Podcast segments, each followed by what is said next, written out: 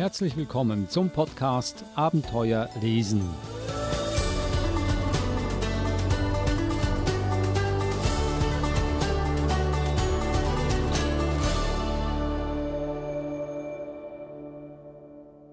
Diese Woche ergab sich für Eva Mura eine tolle Gelegenheit, auf die sie sich schon lange gefreut hat, nämlich ein Interview mit einer Autorin, die sie 2019 auf der Frankfurter Buchmesse kennengelernt hatte.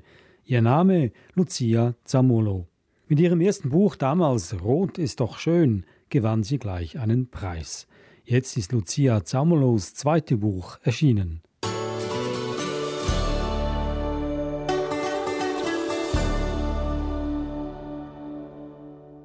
Lucia Zamolo, herzlich willkommen bei Abenteuer lesen. Hallo und danke für die Einladung. Jetzt ist ja zwischen 2019 und 2022 viel Zeit vergangen. Ähm, ich rufe ein bisschen in Erinnerung, das Buch damals hat sich schon mit einem bisschen außergewöhnlichen Thema beschäftigt. Worum ging es damals im ersten Buch? Ähm, das erste Buch ähm, ging um Menstruation. Das war eigentlich meine Bachelorarbeit. Ich habe Design studiert in Deutschland, in der Stadt Münster. Ja, ich habe mich so ein bisschen gefragt oder selbst beobachtet, wie ich mit dem Thema umgehe und das in so eine Art Tagebuch gepackt, das ich dann natürlich mehr als ein Tagebuch durchdacht habe nachher fürs Endergebnis. Aber ähm, ja, habe da ganz viele Texte und Gedanken, die ich zu dem Thema mir selbst gemacht habe oder ergoogelt habe oder erlesen habe in verschiedensten Bibliotheken, sei es in der medizinischen Bibliothek oder ähm, wenn es um Sozialwissenschaften ging, da habe ich auch geschaut. Also so, so einmal so einen Rundumschlag quasi gemacht, was das Thema betrifft. Wie waren so die letzten zwei Jahre? Es war ja doch eine relativ schwierige Zeit. Wir haben uns getroffen, bevor die Pandemie ausgebrochen ist, knapp davor. Und wie war diese Zeit für Sie als Autorin und Designerin und Illustratorin? Das stelle ich mir vor, war doch relativ schwierig. Ja, erstmal natürlich 2019, als das erste Buch rausgekommen ist, war wow, ein großer Jubel, irgendwie total viel Neues, was auf mich eingeprasselt ist. Auch, also ich wurde ja irgendwie so in so ein neues Wasser geschmissen, so ein bisschen habe ich mich zumindest gefühlt. Also musste mich da auch erstmal zurechtfinden und habe auch ganz spät irgendwie alles verstanden, der Preis und irgendwie in dem Moment stand ich da immer nur und war so, wow, wie toll. Und im Nachhinein habe ich wirklich verstanden, wie toll das ist. Und ähm, ja, dann kam dann natürlich auch schon Anfang 2020 ähm, diese ganze Situation. Und ähm, ich habe aber tatsächlich, ich wollte dir da jetzt vorhin nicht reinquatschen, ähm, ist das, habe ich schon drei Bücher rausgegeben. In dieser Zeit habe ich nämlich, ähm, also ich hatte viel Zeit eben auch für mich in meinem damaligen noch Workspace, ähm, in dem ich gearbeitet habe ähm, und habe ein Buch über Liebeskummer noch zwischendurch rausgebracht. Ja, da habe ich auch viel dran gearbeitet. Wieder, es war auch ein sehr persönliches Thema ja, das hat viel Zeit eingenommen und dann gleichzeitig habe ich angefangen, ähm, Vögel zu beobachten aus meinem Homeoffice heraus. Ähm, Im Winter habe ich nämlich angefangen, die zu füttern und habe so einen Vogelpodcast gefunden, den ich immer beim Zeichnen gehört habe und äh, mich dann eben so ein bisschen mit Vögeln beschäftigt und ähm, angefangen, die zu zeichnen und für mich so ein bisschen zu sammeln, Infos um die zu sammeln. So, ja. Da habe ich ein Buch verpasst. Ich glaube, da muss ich dann gleich nach unserem Interview ein bisschen nachhaken, worum es denn in diesem zweiten Buch geht. Das dritte Buch ist auch ein sehr persönliches Buch geworden. Es heißt Jeden Tag Spaghetti, aber es geht nicht ums Kochen. Ja, wie ähm, schon gesagt, ist das wirklich ein sehr persönliches Buch. Ähm, es ist mir auch gar nicht so leicht gefallen, immer das zu schreiben. Von den Büchern bisher war es das persönlich anstrengendste, sage ich mal, weil ich mir sehr viel reflektiert habe und sehr viele Geschichten von anderen Menschen auch mir angehört habe. Und es geht darum, es trägt den Untertitel, den lese ich jetzt einfach mal vor, wie es sich anfühlt, von hier zu sein, aber irgendwie auch nicht. Mm, und damit meine ich ähm, die Situation, in denen ich zum Beispiel auf meinen Namen oder mein Aussehen angesprochen werde und mir nicht geglaubt wird, sage ich jetzt mal einfach so, oder unterstelle ich, ähm, dass ich aus Deutschland komme, sondern dass dann immer direkt nachgehakt wird, ah, wo kommst du denn eigentlich her? Und ähm, das kann da ja nicht sein. Du, du, hast ja gar keinen deutschen Namen. Du hast ja total dunkle Haare. Oder ich weiß nicht, was die Menschen dazu veranlässt. Das sei jetzt irgendwie dahingestellt zu, mir nicht zu glauben oder nicht abnehmen zu wollen, dass ich wirklich ähm, aus Deutschland komme, hier groß ge geboren bin, groß geworden bin und ja, so ein bisschen was, ähm, was das eben mit einem macht, wenn man sowas sein Leben lang nochmal im Nachgang gefragt wird. Und da habe ich eben auch wieder reflektiert, dass ich das früher gar nicht so hinterfragt habe oder dass das lange gedauert hat, bis es wirklich bei mir angekommen ist, hey, das macht total was mit mir. Und deswegen fühle ich mich vielleicht so ein bisschen anders und eben irgendwie auch nicht wie von hier. Aber das kommt viel von außen. Also in dem Buch geht es ganz viel um persönliche Geschichten der Lucia Samolo, aber auch dann von Freunden, Bekannten, wo es immer um diese Frage geht, wo gehöre ich denn auch hin? Das war so mein Eindruck gehöre ich hierher oder warum wird das in Frage gestellt? Mit ganz vielen verschiedenen Beispielen. Können Sie uns etwas darüber erzählen, über diese Beispiele, die im Buch vorkommen? Ja, gerne. Also genau, das war mir auch total wichtig, nicht nur meine Geschichte mit einzubringen, sondern auch die von anderen. Ich habe ja einmal jetzt zum Beispiel diese Situation genannt, wenn man gefragt wird, wo man eigentlich herkomme. Aber dann ähm, eine Freundin, die ähm, mit einer Freundin noch zusammen eine Wohnung gesucht hat, zum Beispiel. Die wollten eine WG gründen, als sie angefangen haben zu studieren. Und dann ähm, haben beide irgendwie Bewerbungen rausgeschickt. Und ähm, die eine Freundin, die eben einen persischen Namen hat, hat kaum Rückmeldung bekommen und die andere mit einem deutschen Namen total viele und wurde eingeladen. Und sowas ist gerade für junge Menschen natürlich auch irgendwie total enttäuschend und desillusionierend, weil man irgendwie denkt, wow, jetzt geht's los in eine neue Stadt, ich führe jetzt mein eigenes Leben. Rums wird einem da irgendwie so ein riesen Stein in den Weg gelegt.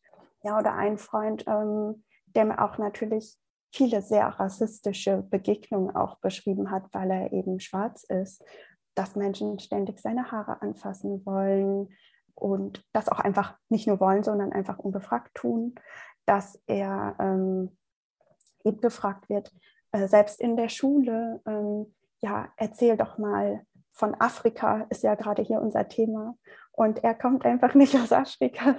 Und abgesehen davon, dass es ein Riesenkontinent auch ist. ja, solche, solche Situationen, die irgendwie alltäglich sind in vieler Menschen Leben und ähm, die sich manchmal summieren. Und ähm, wenn man jetzt auch sagt, was ich auch total verstehe, hey, das war jetzt von mir gar nicht irgendwie böse gemeint. Ich meinte das, ich, ich interessiere mich da wirklich für und ja, wirklich keine böse oder rassistische Intention mit dieser Frage ähm, dahinter steckt. Aber eben einfach dieses Summieren von diesen Erlebnissen bildet so einen großen Ballast irgendwie, die diesen, diese Menschen dann mit sich rumtragen und in ihrem Leben haben, dass das sehr negativ trotzdem im Endeffekt dann ist, auch wenn es nicht so gemeint ist in dieser spezifischen einzelnen Situation.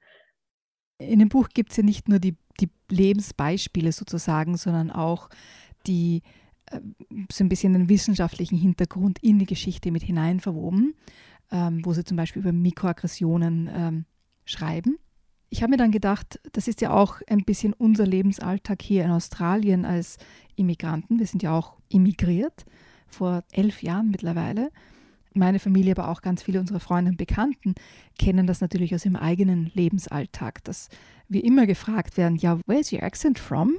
Und dann natürlich die ganze Geschichte sozusagen aufgerollt wird und auch die Frage kommt, oh, are you here for good or are you going back?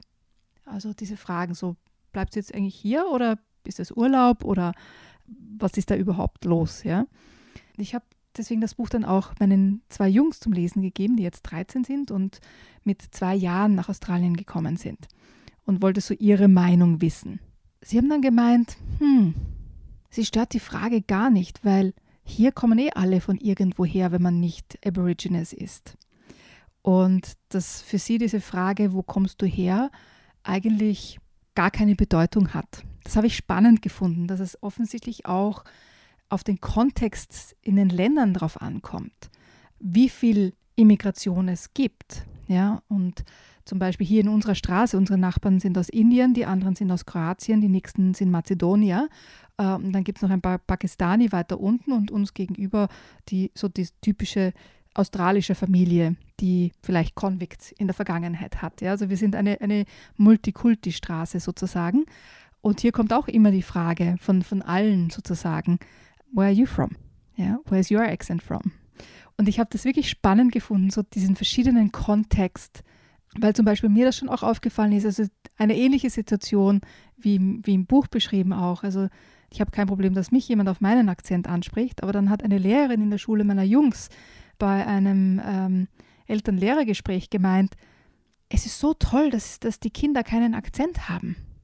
Was soll diese Frage, ja? Eben diese Überraschung, dass, äh, dass sie keinen Akzent haben. Also da habe ich spannend gefunden, uns in diesem Buch wiederzufinden, aber auch die Unterschiede zu sehen. Und da wollte ich nachfragen und nachhaken, wie Sie das sehen. Ist, ist das etwas spezifisch Deutschland bezogenes oder auch Österreich bezogenes? Ich bin mir ganz sicher, dass Österreich eine ähnliche Situation hat, was jetzt Immigration anlangt. Oder ist es irgendwie ein, ein anderer Kontext?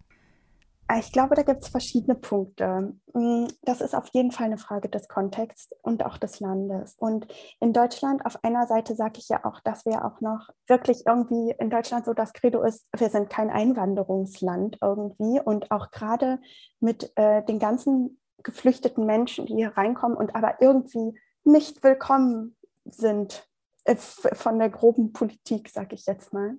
Das spielt natürlich eine ganz große Rolle, irgendwie, dass das nicht wahr als würden, würden manche Menschen das nicht wahrhaben wollen, wie viel Multikulti doch auch in Deutschland herrscht und wie viele Vorteile das auch bringt und dass das auch einfach schon immer so war, dass Deutschland schon immer, was das anbelangt, fluid war, jetzt ausgenommen natürlich die NS-Zeit und ich hoffe doch einfach, dass das einfach niemals die Devise sein sollte, dass sowas wieder irgendwie Deutschland wieder so sein sollte ja, natürlich total länder- und kontextgebunden. Das habe ich natürlich auch so ein bisschen bei meinem Buch reflektiert. Ich und ihre Familie auch, wir sind immer noch weiß und unfassbar privilegiert. Wir kommen aus unfassbar privilegierten Ländern. Also Italien, zumindest in der jetzigen Zeit, wird natürlich als toll, Urlaubsland, schön, Spaghetti wahrgenommen. Alle Menschen freuen sich, wenn man das sagt aber eben jetzt eine Freundin, die Freundin, die aus, ähm, aus dem Iran kommt, da sehen die Fragen schon ein bisschen und die Blicke schon ein bisschen anders aus. Das ist eben kein Urlaubsland. Das wird nicht als, die Kultur wird anders eingestuft irgendwie. Und das ist eben das Rassistische daran. Oder auch mein äh, Freund, der da, ähm, der schwarz ist einfach. Das ist natürlich ganz klar auch äh, eine historische ähm, ein historischer Kontext, der da noch mitschwingt. Also dass es da natürlich ganz andere Machtverhältnisse gab zu Menschen und zu verschiedenen Kulturen. Und wenn die dann gefragt werden, woher kommst du, dann hat das,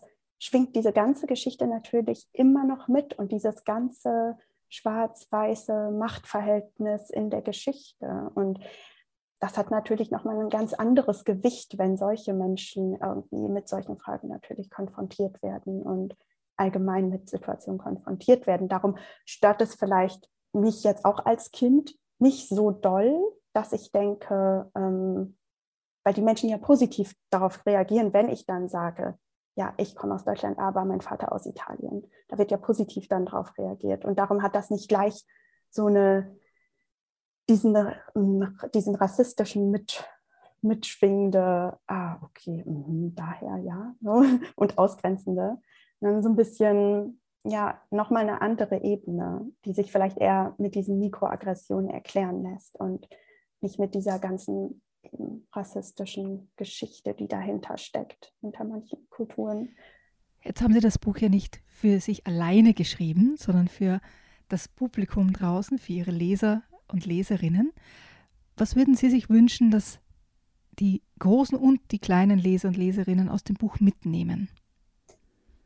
Dass man vielleicht nicht so viel in Schubladen denken, sage ich jetzt, sollte, aber das passiert, das weiß, also das thematisiere ich auch, dass das im, dass der Mensch ja auch so ist, dass, dass man sich ganz schnell eine Meinung auf den ersten Blick bildet, dass das passiert unwissentlich irgendwie, das ist natürlich aber geprägt von Sozialisierung auch viel. Also mh, hm, was, was schießt einem direkt in den Kopf, wenn man blonde Haare sieht oder, oder schwarze Haut und ähm, dass das irgendwie vielleicht so ein bisschen aufgebrochen wird, dass man sich aber, also dass man das jetzt nicht einfach ignoriert, aber dass man sich dessen bewusst wird, dass sowas passiert im Kopf und warum. Und vielleicht selbst so ein bisschen, ähm, ja, man sagt ja auch, check your privilege. Also in manchen Situationen, dass man das einfach mal ja so hinterfragt oder dann auch für sich selbst erarbeitet und öffnet, so diesen Blick, dass ähm, sich sowas gar nicht erst festsetzt und dass man eben sich so ein bisschen fragt, hm, warum kategoriere ich das jetzt hier so ein? Warum stecke ich das in die und die Schublade? Und dass man vielleicht noch einen so einen Schritt, Zwischenschritt macht und sich erlaubt, vielleicht, ah, das ist jetzt in meinem Kopf passiert, ich habe das jetzt gemacht, in diese Schublade gepackt, so, aber dass man nicht gleich so handelt, sondern dass so ein bisschen so eine ähm, Sensibilisierung, was dann diese, diese Gespräche und, und so eine Konfrontation dann ähm, anbelangt, entsteht. Vielen, vielen Dank, Lucia Zamolo, für dieses wunderbare Buch, das nicht das zweite, sondern das dritte Buch ist. Und äh, wie auch schon das erste, Rot ist doch schön, zum Nachdenken anregt, einlädt, zu diskutieren, äh, zu reflektieren und ein Thema von einer neuen Perspektive zu sehen, auch so wie auch im ersten Buch. Es war ja eine, eine neue Perspektive, ähm, die Sie eingebracht haben. Und auch bei diesem Buch, Jeden Tag Spaghetti, ist das wunderbar gelungen. Vielen herzlichen Dank nach Münster. Alles Gute. Dankeschön, dass ich da sein durfte.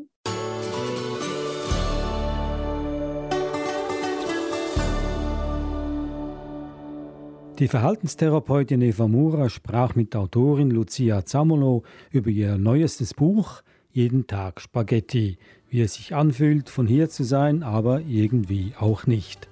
Empfohlen wird das Buch für Leser ab zwölf Jahren. Erschienen ist es im Verlag Bohem Press. Sie hörten den Podcast Abenteuer lesen.